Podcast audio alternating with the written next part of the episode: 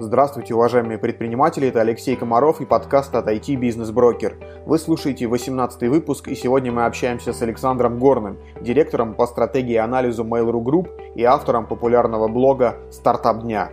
Мы обсудим, какие бизнес-модели и технологии будут актуальны в будущем, почему в Европе нет глобальных IT-компаний и сможет ли блокчейн заменить нотариуса. Александр расскажет, сколько, по его мнению, будет стоить биткоин через 20 лет – и о том, как предприниматель может заинтересовать Mail.ru своим стартапом. Перед тем, как начать, я кратко расскажу о вакансии, открытой в нашей компании. Мы продолжаем искать специалистов по работе с продавцами интернет-бизнеса. Суть этой работы заключается в том, чтобы находить, проверять и оценивать новые интернет-бизнесы для нашего каталога, консультировать предпринимателей и заключать с ними договора на продажу бизнеса. Это удаленная работа с полной занятостью и обучением. Если вы хотели начать работать в IT, но у вас нет опыта, это отличный шанс попробовать себя. Описание вакансии вы найдете на странице подкаста вместе с другими ссылками. Итак, Александр Горный. Александр, приветствую. Да, привет. Ты известен на рынке как топ-менеджер Mail.ru и в качестве автора популярного блога о стартапах «Стартап дня». Вот скажи, пожалуйста, этот блог для тебя скорее хобби или все-таки серьезный проект? Ну, для меня это серьезное хобби. То есть я посвящаю ему довольно много времени, но при этом я не зарабатываю на этом денег. Я делаю это с удовольствием. Пока не зарабатываешь или вообще не планируешь?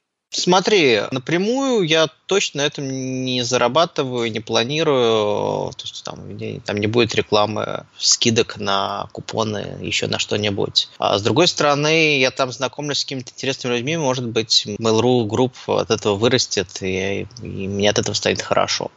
Понятно. А где ты берешь вообще столько информации о стартапах, чтобы писать о них действительно каждый день? Тут есть э, две задачи. Первая задача – это узнать, что такой стартап существует. И вторая задача – что-то узнать про этот стартап, достаточное для поста. Первая задача, на самом деле, несложная. То есть есть полно разных баз э, стартапов, где они как-то там отсортированы и как-то можно их выбирать. Я пользуюсь питчбуком, но можно пользоваться любым другим. То есть я просто сортирую по существованию и иду, пока не найду какой-нибудь мне интересный. Последнее время ко мне часто приходят какие-то стартапы, просят их опубликовать, э, и там, PitchBook я беру меньше, а больше из э, какого-то личного общения. Не знаю, что будет дальше. Более интересно узнать суть стартапа, Тут есть открытая информация, есть всякие полуоткрытые аналитики типа Апенни. Если стартап сам приходил, то я в лоб задаю какие-то вопросы. Гуглю отзывы от клиентов, там, притворяюсь сам клиентом. Иногда там, B2B-шные стартапы мне часто устраивают какие-то бесплатные демки. Если есть какие-то знакомые, которые пользовались, я их спрашиваю. Ну, такая разведческая работа, без чуть твердого алгоритма. Что ты будешь делать, когда стартапы кончатся? Ну, более-менее живые, я имею в виду. Слушай, ну вот мне на курсе матанализа рассказали вот такой же вопрос. Там один великий математик, я не помню какой, спрашивал другого, и тот ему ответил, что в гильбертовых пространствах еще достаточно места, еще есть чем заниматься. Первый, который спрашивал, согласился, сказал, что даже на отрезке 0.1 еще достаточно места. Достаточно стартапов, то есть я обозреваю там чуть меньше, чем 365 в год. Их столько рождается, все нормально, все будет хорошо. Окей, что ты можешь порекомендовать нашим слушателям, которые захотят получить пост в твоем блоге? Вот есть какой-нибудь гарантированный способ заинтересовать тебя для того, чтобы ты написал? Ну, гарантированный способ это сделать хороший, интересный стартап. Можно как-то ускорить процесс появления обзора, написав мне и сказав, что вот я его уже сделал, он интересный, давай ты о нем напишешь. Я часто такие пишу. Окей. Кажется со стороны, что это твое хобби, серьезное хобби, как ты говоришь, требуется огромное количество времени. Где ты его берешь с учетом того, что ты все-таки работаешь в корпорации и, наверное, очень занят там? Это хороший вопрос, но тут тоже, тоже есть арифметика. То есть э, в неделю 168 часов, работаем мы там 50-60 часов. Еще 7 на 8, 56 часов спим. Ну, то есть еще где-то там 50 остается на личную жизнь. Вот оттуда любой человек берет время на хобби. Вот я свои часы беру на хобби оттуда. Ну, нет магии. Спонсор проекта «Личная жизнь». Я понял. Да. Окей, давай теперь про Mail.ru. Твоя должность называется директор по стратегии и анализу. В чем именно заключается эта работа? Есть несколько кусков этой работы. Первый кусок – это найти какие-то интересные темы или конкретные стартапы, которые нам надо, там, ну, если темы, то разрабатывать внутри, если стартапы, то там, купить, инвестировать. Вторая часть работы – это собрать команду, там, засетапить новый продукт или договориться со стартапом о том, как мы с ним будем взаимодействовать. И третья часть работы, когда новый продукт засетаплен, то в самом начале пути ему как-то помогать решать его возникающие проблемы. Ну, то есть, условно, Mail.ru определяет, что стратегическим интересом следующим у компании будет, я не знаю, там, например, рынок такси. Твоя задача, соответственно, как-то, как ты говоришь, засетапить это направление либо внутри, либо снаружи найти компании и их интегрировать да. в систему и сделать так, чтобы они работали. Ну, то есть, э, с одной стороны, да, с другой стороны, надо э, еще и найти само это направление, что оно нам будет интересно. То есть, это, это тоже часть моих обязанностей.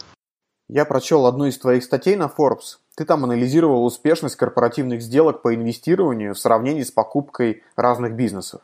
И получается, что покупки, они вроде как эффективнее. В чем глубинные причины такого явления – Почему для корпорации купить бизнес полностью оказывается выгоднее, чем инвестировать в него? Ну, я старался это написать в статье. Самое глобальное – это то, что при инвестициях меньше возможностей для кооперации. То есть если мы там в компанию проинвестировали на 5 или на 20 процентов, то она остается по факту независимо, и по факту ну, мы там просто один из владельцев, который получает часть э, прибыли. А когда мы ее купили, мы можем ей не рыночно помогать. Там, можем активно ее рекламировать на наших ресурсах, можем делать какие-то продуктовые интеграции, не, не считать копейки, какой из продуктов это выгоднее. А вот, наверное, это главное. Здесь же зависит все от стадии. А если доля маленькая, понятно, что не рыночно помогать, наверное, невыгодно. Но если стадия поздняя и, соответственно, доля уже большая, там, близкая к контрольной или контрольная, то можно и помогать, наверное. А как? Ну вот у нас есть, не знаю, 40% в Яндекс, ну, предположим. Вот мы ему рубль подарили, это значит, что мы 60 рублей подарили другим акционерам Яндекса. Ну, так нельзя. Это и налоговое преступление, но это и вообще неразумно. А вообще вот до какой степени может э, современная компания, IT-компания, я имею в виду, дифференцировать свои направления? Сколько направлений бизнеса она может иметь, оставаясь управляемой? Много. Есть примеры холдингов, в которых есть вот очень много продуктов. Понятно, что они там как-то внутри структурируются, возникает руководитель e-commerce направления или там руководитель э, shared economy направления, который как-то структурирует под собой несколько продуктов, но реально продуктов может быть очень много, и нынешний Mail.ru далеко не предел. Но вот кажется, что таких компаний, как Mail и Яндекс, владеющих одновременно поиском, такси и доставкой еды в мире больше нет. Это так? Нет, это не так. Ну, то есть Google владеет доставкой еды, поиском, клаудом, почтой. Ну, у него очень много сервисов. Про все слышал, кроме доставки еды. Есть доставка Есть. еды, да? Да. Сейчас вылетел из головы, как называются, но доставляют. В долине работает. Tencent – это вообще какое-то безумное количество сервисов. Alibaba чуть, ну, а может, столько же, сколько в Tencent. Другое дело, что есть вообще мало в мире интернет-компаний. То есть то, что в России есть свои интернет-холдинги, это довольно большая редкость сама по себе. А, но если вот оставить только те страны, в которых холдинги есть, то есть нас, Китай, Корею, США, то там для больших компаний скорее типично иметь много продуктов. Друзья, спасибо за то, что слушаете этот выпуск. Если у вас есть какие-то идеи или рекомендации, напишите мне личное сообщение. Еще вы можете оставить отзыв. Это поднимет подкаст в поисковой выдаче, и его сможет послушать большее количество людей. Если вы слушаете меня с помощью iPhone или другого устройства от Apple, то оставить отзыв можно в iTunes на странице подкаста. Кроме этого, написать можно прямо на наших страницах Facebook или ВКонтакте. Все ссылки традиционно можно найти в описании подкаста. А почему так произошло, что таких стран, где есть подобные компании, немного? Хороший вопрос. Ну, у глобальной компании есть преимущество масштаба, преимущество, там, возможность нанять больше инженеров и сделать более крутую технологию, и этого оказалось достаточно, чтобы ну, из Америки завоевать там, почти весь мир. Ну, Китай удалось завоевать, потому что Китай просто фаерволом огородился, там все очень просто. А почему не удалось Россию и Корею? Ну, хорошие кадры, трудный язык, гениальность владельцев Мейла и Яндекса. То есть таких компаний нет в Европе, потому что там слишком большое влияние США. Таких компаний нет в Европе, потому что влияние США там сильнее, чем в России, а инженерная школа слабее, чем в России. Интересная мысль. Окей, вот на твой взгляд, чем отличается принципиально стартап от корпорации все-таки? Определений много, понятно, на рынке, но вот твое мнение. Мне кажется, что стартап – это там, где высокая неопределенность, там, где размер еще и там, динамика рынка такая, что долгосрочное планирование невозможно. А корпорация – это там, где оно уже возможно, и планы более-менее выполняются. То есть, если вы пишете бюджет на год, и он там плюс-минус 20% исполнится, то это уже не стартап, это уже бизнес. То есть, снижение уровня неопределенности влияет на то, является ли компания стартапом или все-таки ближе уже да. к большому бизнесу. Да, да, да. Окей, а вот в этой связи ты веришь в корпоративные инновации? Может ли стартап вот внутри компании выращенный, под крылом большой компании работающий, быть конкурентоспособным на большом рынке в сравнении с своими конкурентами на открытом рынке? При прочих равных, конечно же. Смотри, тут вот очень важно не допустить прочих равных. Если мы просто делаем там 100 гаражей, в которые сажаем 100 а, каких-то стартаперов, которые пилят какой-нибудь там стартап, то мы, скорее всего, проигрываем, потому что на рынке таких гаражей 100 тысяч, и при прочих равных у нас будет вот ровно одна тысячная шанса на успех, потому что у нас гаражей в тысячу раз меньше. Но если мы делаем тот продукт, который мы можем поддерживать там, своим трафиком, своими какими-то другими ресурсами, и который нам нужен для портфолио, то мы можем это вполне успешно сделать. Ну, вот Последний пример это наш Пандау, который мы запустили, который очень хорошо пошел. Ни в каком гараже такой запустить невозможно. А что это за сервис? Это маркетплейс китайских товаров. То есть человек заходит, э, видит много всяких разных дешевых товаров из Китая, выбирает то, что ему нужно, а они ему приходят по почте. Ну, то есть это какая-то Алибаба местная? Ну, не Алибаба, а Алиэкспресс. С Алиэкспрессом мы прямые конкуренты. Что-то подобное делает Яндекс, да? Ну, Яндекс как-то об этом говорит. Э, у него есть раздел на маркете, но как-то кажется, что мы намного впереди. Окей. Все-таки вот возвращаясь к корпоративным инновациям, вот эти работники корпораций, они же внутренние предприниматели, они вот сами себя как ощущают? Как все-таки предприниматели или все-таки как сотрудники корпораций? Как это работает? Такой вин-вин. То есть они в плане ответственности, в плане мотивации, они стартаперы, а в плане, ну, такой условной неограниченности ресурсов, э, свободы от э, какой-то, ну, там, юридически, HR, э, бухгалтерской рутины, они сотрудники корпораций. Можно организовать, нас кажется, получилось организовать это очень хорошо. Интересно, можно ли это на самом деле успешно сочетать такие качества? Потому что понятно, что обратная сторона успешности, успеха любого предпринимателя – это как раз толерантность к риску прежде всего. То есть, ну, что будет с этим предпринимателем, когда а, защита корпорации по каким-то причинам исчезнет, и ему придется на открытом рынке работать. Подожди, а вот что может случиться? Ну вот у нас есть Юла, мы ее наращиваем за счет э, нашего трафика, наших ресурсов, э, наших возможностей. Но мы не собираемся ее продавать. Она вот как будет частью Mail.ru Group, так и будет частью Mail.ru Group. Э, будет продолжать расти, и все будет хорошо. Ну окей. А вот э, когда Mail или Яндекс покупают очередную компанию, кажется, что оставшихся на рынке независимых игроков э, шансов конкурировать практически нет. Потому что интернет-гигант, он может условно весь интернет завесить вот этой рекламой, которой у нее много, и лишить возможности конкурентов привлекать новых клиентов за адекватные деньги. Вот как это работает? Вот так работает. Все правильно описал. Ну, то есть, э, вот там, не знаю, возьмем Delivery Club, его рекламный отдел, который непосредственно контекстную рекламу закупает или там таргетированную в данном случае в социальных сетях. У него такой же интерфейс? Да, у него такой же интерфейс, у него рыночные цены. Ну, как раз Delivery Club такой пример. Мы купили большой бизнес, он изначально был больше всех и изначально больше всех рекламировался. Да, он сейчас рекламируется сильнее, мы там меньше следим за тем, чтобы он давал деньги прямо сейчас, мы дали скорее качество управления, чем льготные цены. А, ну, все-таки на рынке продолжают работать независимые компании. Если там на рынок доставки еды посмотреть, то есть еще компании, которых не купил ни Яндекс, ни Mail.ru. Есть там на рынке такси, тоже независимые компании в России довольно успешные. Как они умудряются выживать в таких условиях? Ну, я, честно, не знаю больших компаний на рынке доставки еды, которые никто не купил. Ну, окей, небольших. Чибис там, не знаю. Да, но есть Чибис, он просто не пересекается с нами по регионам.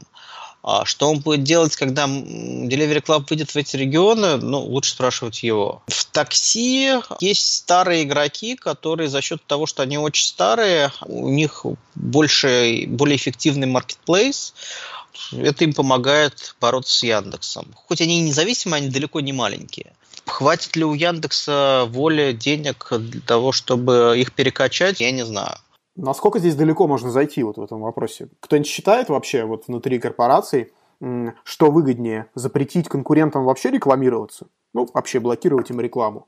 Или же все-таки зарабатывать на них по большим ставкам, э, которые растут как раз из-за того, что аукцион растет? Да, конечно, каждый раз считаем это. То есть это расчетная величина? Да, конечно. А все-таки вот насколько далеко можно зайти? Вот в какой момент заинтересуется э, антимонопольная служба такими историями может? Это тоже вопрос к антимонопольщикам. Насколько я знаю, прецедентов не было. Окей. Я вот со стартапами во фри работаю и вижу волнообразный интерес к различным технологиям и бизнес-моделям. Сначала там популярны были маркетплейсы разнообразные, потом чат-боты, э, VR, AR, блокчейн. Как ты думаешь, какие тренды будут актуальны в ближайшее время, с твоей точки зрения? Смотри, есть хайп, а есть тренды. Вот все, что ты перечислил, оно было хайповым. Случалась какая-то там веселая история, и все хотели быть такими же. Тут запустил э, маскарад, и вот все побежали там в VR, AR, там, растет курс биткоина, и все делают блокчейн-проекты. Я не знаю, как угадать следующий хайп, какой-то он будет. А есть э, настоящие тренды, это когда технология позволяет что-то там изменить, и вот на основе этой технологии э, много-много лет строятся какие-то новые бизнесы. А вот сейчас очевидная технология – это искусственный интеллект, машинное обучение, вот все, что с этим связано. Последние годы они действительно стали сильно умнее и позволяют решать очень много новых задач. И там маскарад с призмой – это ерунда в сравнении с тем, что можно сделать. И там будет очень много очень хороших стартапов, которые там за счет искусственного интеллекта автоматизировали такую-то профессию или за счет искусственного интеллекта как там оптимизируют работу другого бизнеса. То есть вот как 20 лет назад интернет э, улучшал все, так сейчас э, машинное обучение улучшит все. Другой тренд – это, это то, что называется shared экономикой, то есть аренда вместо владения, какие-то там совместные действия, совместные покупки, совместное владение. Люди беднеют по всему миру. В России это не так заметно, а в мире люди беднеют в развитом мире. Интернет, социальные сети, они налаживают контакты, соответственно, люди грубо говоря, экономят за счет всех этих шаренных сервисов. И это тоже многолетний тренд. Их будет все больше и больше, они все, будут все глубже погружаться в нашу жизнь. Вот, но если вот два называть, то два вот этих. Окей, есть хайп и есть тренды. Ты назвал два тренда, и при этом тот же блокчейн ты относишь к хайпу скорее, как я тебя понял. Почему так? Ведь это новая технология, которая кардинальным образом меняет способы хранения и распределения информации. Это очень узкая технология, которая оптимизирует место, которое, в общем, нигде не является проблемой. Ну, то есть, что такое блокчейн? Блокчейн – это способ э, автоматического решения проблем доверия. А где у нас вообще недостаток доверия в жизни? Ну, то есть его очень мало. Мы совершенно спокойно, на самом деле, доверяем а, государству везде, и оно везде доверие оправдывает. Там на любом сервисе пользователи доверяют владельцу этого сервиса, и сервисы доверие оправдывают. Ну, можно перенести, там, не знаю, базу Facebook на блокчейн, и Facebook перестанет воровать ваши лайки. И то. Но он и так, скорее всего, не ворует. А если он их и ворует, то всем пофиг. Не, ну, кажется, что Facebook не очень релевантный пример, но вот есть, например, нотариусы, которых, ну, совершенно и... точно блокчейн должен и может заменить. Нотариус подтверждает, что к нему пришел живой человек, этот живой человек принес ему неподдельный паспорт и действительно сказал эти слова. Что здесь может заменить блокчейн? Ну, у них есть эта функция, а еще, кроме этого, они заверяют там разнообразные документы и удостоверяют, и делают там какие-то нотариально заверенные доверенности, вот это все. Они, ну, заверенная доверенность, она говорит, что вот действительно вот этот человек в моем присутствии действительно написал эту доверенность. Но это же вопрос идентификации личности прежде всего. Это вопрос некого офлайнового присутствия, который он говорит, что не, не хакер украл э, кошелек э, блокчейновский и что-то там э, покликал, а вот действительно я видел этого живого человека, он не был под прицелом пистолета, он действительно свободно говорил, что он хочет продать эту квартиру. Это не блокчейн. Это я его видел, и у него была свободная воля в этот момент. Нет, ну подожди, если развивать конкретную эту тему, существует и становится с каждым днем все больше и больше способов удаленно определить личность человека. И рано или поздно вот эта самая идентификация будет возможна без офлайн присутствия. Она никогда не решит проблему проблему, что дул пистолета, хакер что-то украл и так далее. И эта проблема останется на живых нотариусах. А там, где она будет решена, там блокчейн не нужен. Ну, окей, я там в своей электронной подписи что-то подписал, кому-то что-то отправил. Это, этому надо верить так же, как моей живой подписи. Причем тут блокчейн. Окей, хорошо. Ну, бог с ними, с нотариусами. А вот идея денег, собственно, криптовалют, когда нерегулируемые государством деньги, быстрые, без посредников, вот здесь ты тоже скептически настроен. Нельзя скептически относиться к тому, что растет в 20 тысяч раз или там, во сколько-то раз в год. И понятно, что там, люди спекулируют, и молодцы, и хорошие МММ и так далее. Но вот функции денег э, биткоин или там эфириум не выполняют никак. То есть если открыть учебник экономики и посмотреть на функции денег, ни, ни к одной из них биткоин не имеет никакого отношения. Почему? Какой именно функции денег он имеет отношение? Ну, то есть, во-первых, биткоин вообще не подходит к э, средству платежа. То есть э, у него там, я не помню, 4 или 8 транзакций в секунду. Если ну, вот люди реально начнут на него переходить, то м- там больше, чем 4 или 8 транзакций в секунду по всему миру. Но есть же и другие криптовалюты, которые работают быстрее. Нет, подожди. Вот блокчейн, э, его идея в том, что информация о каждой покупке хранится везде. То есть я купил Кока-Колу, и, и у всего мира появляется запись и вечно хранится о том, что я купил Кока-Колу. А, но это нецелесообразно, невозможно.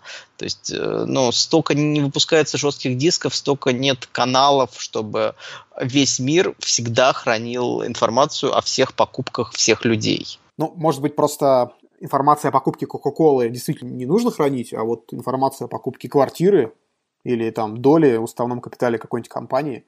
Так, то есть вот, ну, смотри, функция денег, вот базовая, она там вылетает. Информация о покупке квартиры и так хранится во всех реестрах. Зачем это хранить еще и в каких-то деньгах, которые потом надо будет как-то конвертировать, чтобы все-таки купить Кока-Колу по другой технологии? Я понял. Ты скептически настроен. А твой прогноз по блокчейну, по криптовалютам, когда спадет хайп и на каких уровнях вообще закрепятся курсы вот этих вот валют самых популярных? Через 20 лет биткоин будет стоить ноль. Сколько он будет стоить в конце 2018 года, я не знаю. Хайп спадет тогда же, когда спадет вот спекулятивный ажиотаж. Я тоже не знаю, когда это случится. Но точно случится, да? Конечно, да. Но пирамиды не растут вечно. Ну, то есть ты не веришь в то, что сама по себе э, технология блокчейн будет вот, применена так широко, так как это сейчас заявляется? Технология блокчейна решит какие-то узкие вопросы взаимного недоверия. Вообще довольно трудно придумать пример. Э, ну, я знаю один хороший пример, это онлайн-казино, где э, недоверие критично. Ну, наверное, там еще, не знаю, 20 таких примеров найдутся, и там он будет внедрен. Ты имеешь в виду недоверие игрока к владельцам казино относительно применяемых алгоритмов игровых? Да, да, да, да, да. Вот там прям блокчейн это прекрасно. Окей. А что, как тебе кажется, в первую очередь должен сделать основатель стартапа, чтобы продаться большой компании? У каких вообще компаний больше шансов это сделать? У тех, которые могут жить без продажи. То есть надо строить бизнес, а не пытаться поднять инвестиции или продаться. Компания должна иметь какое-то светлое будущее без продажи, тогда ее будут хотеть купить. Ну, то есть э, ты считаешь, что стратегия строить бизнес э, с прицелом на продажу конкретной компании, она не оправдана? Безусловно, можно иметь в виду варианты выхода. Там, это в каких-то этапах поможет. Но это должен быть приоритет номер, там, не знаю, 5, а не номер один.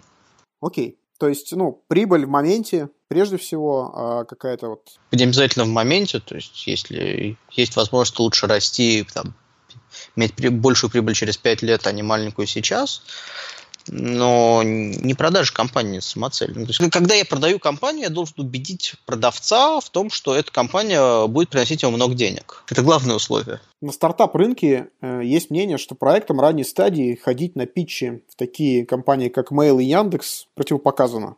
Идею могут скопировать, а команду переманить на работу. Это так или это не так? Пункт первый. А, идею могут скопировать. Идею могут скопировать в тот день, когда вы запустили свой лендинг. Вообще, обычно проще купить чем э, скопировать. Я несколько лет говорил, что вообще вот нет ни одного примера, э, когда кто-то что-то скопировал, все всегда покупали. Плохо звучит, я не помню, что Яндекс скопировал, но вот был скандал год полтора назад, он вот э, мою классную теорию сломал. Но может Яндекс не был виноват, может в скандале он не был виноват. Но Короче, сейчас я не могу говорить, что никогда такого не было. Может быть, один раз было. Ты не помнишь, что за кейс? Нет.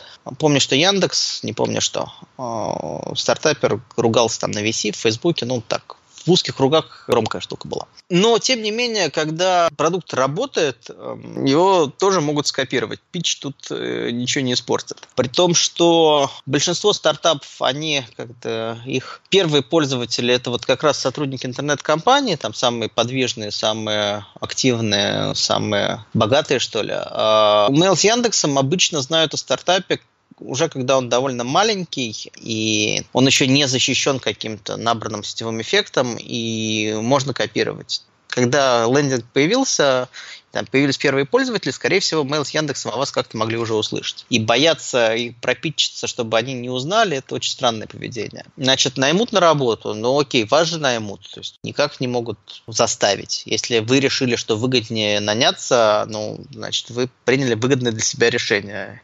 И защищать себя от него, ну, достаточно странно. Я имею в виду, что не просто наймут на работу, а поставят условия, что если вы не согласитесь нам продать ваш бизнес за вот такие-то деньги или перейти к нам на работу вот на такие-то условия, мы просто скопируем его своими программистами.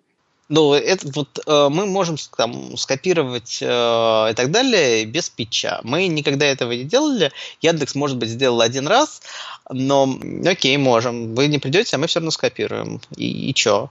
Так пришли, поговорили, э, может, что-то взаимовыгодное придумали. Но, хуже точно не стало. Ну, то есть какого-то универсального рецепта, как защититься от этой истории, ты не можешь предложить. Мне вот кажется, что если стартап совсем уж не профильной интернет-компании, то вроде как ходить к ней на мероприятия можно относительно безопасно. Это так? А зачем так? Ну, то есть, если он не, не профильный, то зачем тогда ходить? Ну, ходить в том смысле на какие-то мероприятия, которые тот же Яндекс или Mail.ru организовывают. Не, подожди, а, вот если мы говорим о хакатонах а, и тренингах, то вообще не слышал, что там когда-либо случились какие-то инвестиционные решения, инвестиционные предложения. Вот я сейчас говорил о том, что просто вот прийти ко мне и сказать, у нас клевый стартап, давайте вы в нас проинвестируете, или мы как-то посотрудничаем. Я вот про эту ситуацию говорил. Окей, а вот э, все-таки возвращаясь к вопросу, который вот некоторое время назад я задавал по поводу того, что все-таки сделать основателю для того, чтобы компания им заинтересовалась, чтобы компания инвестировала или купила бизнес. Вот а, применительно к Mail.ru есть какие-то конкретные шаги? Ты сейчас сказал, что прийти можно к тебе. Это действительно так? Да. А есть какой-то официальный вход для этого? Слушай, ну, если основатель не может гуглить Александр Горный, то, наверное, он не в интернете работает. Окей, ну то есть просто нагуглить и написать тебе в личку. У меня да. привет, у меня есть стартап, и да. можно ли обсудить да. сотрудничество с Mail.ru? То есть ты да. целевой человек в да. компании по этому вопросу. Да. И много таких обращений? Ну, смотря что считать, то есть какой-то трэш, э, там, штук 5 в день. Э, сделок мы сделали около десятка за полтора года. Да, дальше можно поставить разные границы, и да, и как бы из десятка далеко не все на входящих. А часть мы нашли. А, но можно поставить разные планки вот, разумности и получить разные числа. Ну, 5, 5 какого-нибудь трэша мне в день приходит.